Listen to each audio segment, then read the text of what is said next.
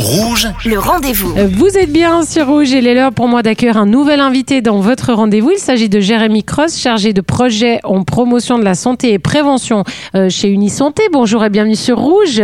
Bonjour.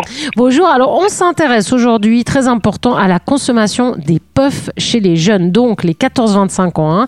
Et chers parents, écoutez bien, c'est très très intéressant. Alors déjà, je vais vous expliquer, enfin en gros, ce qu'est euh, une puff, hein, c'est féminin, une puff.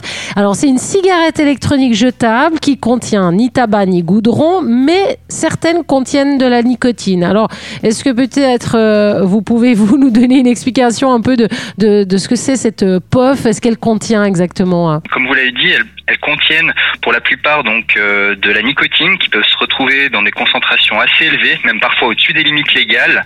Et puis, euh, ben, ni- cette nicotine justement, elle peut engendrer rapidement une forte dépendance. Et puis cette nicotine, elle a un peu une particularité, c'est qu'elle se retrouve sous forme de sel, donc euh, c'est moins irritant. Et puis, ben, pour les jeunes, ça, ça paraît euh, plus anodin parce que ça facilite l'absorption et puis ben par conséquent l'entrée et la dépendance.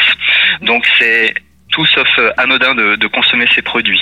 Et vous avez mis donc en place un, questionnaire en ligne. On va voir ensemble les, les résultats. Euh, combien de jeunes en Suisse romande hein, euh, consomment ces puffs? Oui, alors effectivement, notre sondage il s'est porté sur euh, 1300 euh, jeunes. Euh, on les a sonnés par le pied d'un questionnaire en ligne, donc sur les réseaux sociaux. Et puis en fait, ce qu'il a montré, c'est qu'il y a un jeune sur huit qui rapporte consommer fréquemment des puffs, donc c'est-à-dire plus de 10 jours sur le dernier mois. Donc c'est vrai que c'est un chiffre qui, est bien sûr euh, élevé puisque c'est un nouveau produit qui est apparu en Suisse en 2020-2021, mais il faut aussi le remettre un petit peu dans son contexte et rappeler que euh, il y avait 19% des jeunes sur cette même tranche d'âge, donc 15-24 ans, qui rapportaient fumer quotidiennement selon les dernières statistiques de 2017. Alors qu'est-ce qui leur plaît autant dans ces puffs? Alors moi, si je peux me permettre déjà le nom. À mon avis, ils l'ont super bien choisi. Enfin, c'est très marketing. Ce côté, hein, euh, une puff et tout, ça fait très cool. Hein On a déjà envie d'en fumer, hein, mais c'est pas bien. Ouais, ouais, vous avez tout à fait raison. C'est que bah, le, disons, le, le dispositif, il a vraiment été pensé pour les jeunes. C'est un petit dispositif, c'est la taille d'un stabilo. Ça peut euh, facilement se placer dans une poche, dans une trousse ou peu importe. Ça, voilà, ils ont des couleurs euh, assez flashy. euh, et puis il y a surtout euh, toute une multitude d'arômes à disposition. Et puis c'est ce qu'a relevé notre questionnaire, c'est que les jeunes, ils les consomment avant tout pour la diversité des goûts et puis pour leur facilité d'utilisation, c'est-à-dire qu'il y a juste besoin d'inspirer, le dispositif s'active et puis là ils peuvent justement consommer donc leur puff. On sait que ce qui les attire c'est potentiellement des discussions qu'ils pourraient avoir avec leurs amis et c'est surtout les réseaux sociaux euh, parce que c'est surtout à ce niveau-là qu'on compte tout un ensemble de publicités, notamment par le biais des influenceurs. Alors quelle problématique a soulevé le, le sondage? Alors disons, il y avait vraiment deux problématiques. La première problématique, comme j'ai pu le noter, c'est qu'un jeune sur deux est effectivement confronté à de la publicité euh, donc pour ces cigarettes électroniques jetables sur les réseaux sociaux.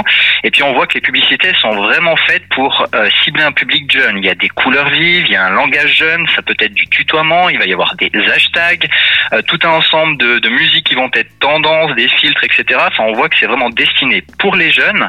Et ce qui est inquiétant là-dessus, c'est que les plus jeunes, donc dans notre catégorie, c'était 14-17 ans, ils semblent y être plus exposés que les 18-25 ans. Ça, c'était le premier point.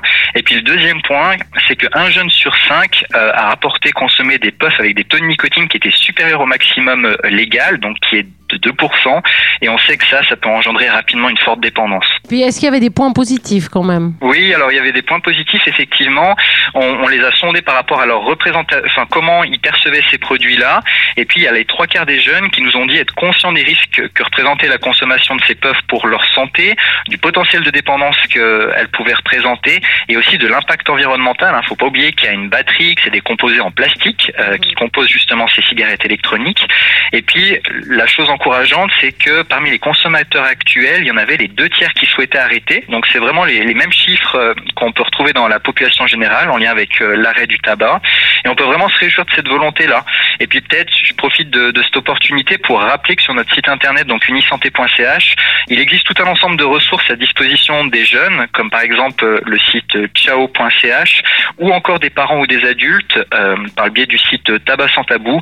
Euh, voilà, s'ils souhaiteraient accompagner un jeune dans cette volonté d'arrêt de la puff. Merci beaucoup, en tout cas, euh, Jérémy Creuse, d'avoir répondu à nos questions sur l'antenne de Rouge. Merci à vous. euh. Merci à vous. Merci. Et moi, je vous rappelle que si vous avez manqué une information, bien cette interview est à retrouver en podcast sur notre site rouge.ch. Le rendez-vous.